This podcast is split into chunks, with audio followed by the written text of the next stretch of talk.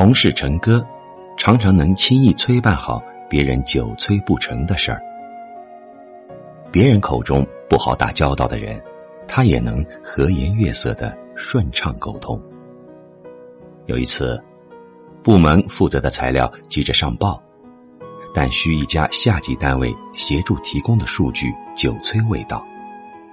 经办同事急得像热锅上的蚂蚁，来找陈哥求助。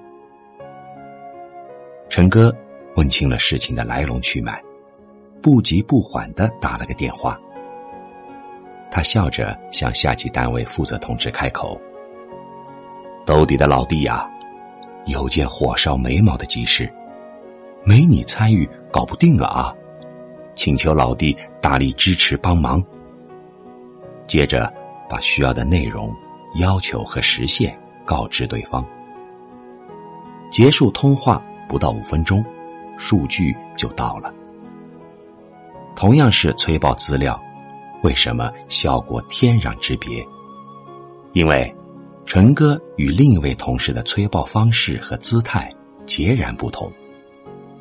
同事是直接要求人家必须几点前提供到位，而陈哥却是放低自己，以请求支持帮助的口气和对方协商。还把对方说成很重要的兜底。同样的事儿，姿态不同，效果就有了天壤之别的差异。你放低自己，就相当于抬高了别人。对于尊重自己的人，谁不愿意帮忙呢？不知你有没有注意到，那些把自己位置摆得很高、蛮横粗暴的对别人提要求。下命令、颐指气使的人，就算他地位高出几头，也很难让人心悦诚服。而有的人，即便各方面条件都不如你，甚至是头回打交道，你也乐意帮忙。有时候还会觉得，可以帮上的忙，如果不帮，反倒会不好意思一样。这中间的差别就在于，前者眼中只有自己。什么时候都是一副高姿态，而后者眼中有了别人，他在谦卑里无形的放低了自己。有句俗语说：“山低成海，人低为王。”在社会交往中，你越是把自己的身段放低，就越能显示你胸怀和气度，越能获得别人的理解与认同。刚参加工作那会儿，我和不少年轻人一样，心中有着一股傲气，老觉得自己是通过公招正儿八经考进单位的，对端茶倒水、搞卫生之类的事儿看不上眼，认为做那些不起眼的事毫无价值。当时，我们单位在一座没有电梯的老旧办公楼里，会议室在顶楼。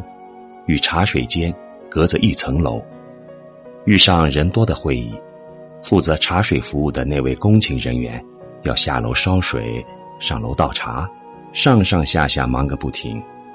会议偶尔会出现参会人员茶水喝见了底，还没来得及续添的情况。正当我准备和其他年轻同事一样装没看见，继续低头书写时，却发现。我们单位的一把手已经站了起来，不动声色的走到茶水柜上，拿起水壶帮大家续添了。上司从来都不会有我们初入职场的面子负担，他一大早去单位，在工勤人员还没来之前，就搞完了自己办公室的卫生，还顺便把走廊也拖了一遍。有时候。看到走廊尽头的卫生间不干净，他也会拿起水桶、扫帚去清扫一番。当时，不少人给上司提建议，让他别干这件事儿，说不符合他县级领导的身份。上司这样回答：“我是老百姓的子弟，从小就做着这些事儿，现在搞点劳动算什么？”没哪点不符合身份，还赚到了健身健体呢。当时，刚踏入社会的我们，看着身居高位、被大家尊敬的上司，都能弯下腰做这些毫不起眼的小事儿，大家都陆续放下了思想负担。慢慢的，单位形成了一种这样的共识：大事小事，只要我能办的，就是好事；有为没为，只要自己能补位，就是有为。即便离开那家单位多年，老同事们相聚，依然会说起当时领导的人格魅力，让大家获益至今。现在，每当看到刚毕业的年轻读者向我抱怨，在单位常要做些琐事的时候，我都忍不住想将当年自己的心路历程和他们分享一番。其实。一个人在别人心目有没有价值和地位，从不在于你把自己端起来放在什么位置，也不完全取决于你做了多大的成绩，而在于你有没有格局，够不够谦卑，会不会在做好自己本质的同时积极补位。放低自己，从来都不是丑事，也不吃亏，反而。你还会收获更多的好评、善意和惊喜。放低自己是一种格局，格局越大的人，往往把自己的姿态放得越低。前段时间，网上流传着媒体记者参加香港企业家李嘉诚家宴的视频。饭桌上，李嘉诚正向儿子严肃的传授为人之道和生意经。这时，保姆进来了，为他送来了一碗汤。李嘉诚终止讲话，连说三声谢谢，告诉保姆自己迟一会儿再吃。他的做法被网民热议美谈，说他堪称大格局的典范。对待地位不如自己之人的言行，最能真实的反映了一个人的格局和胸襟。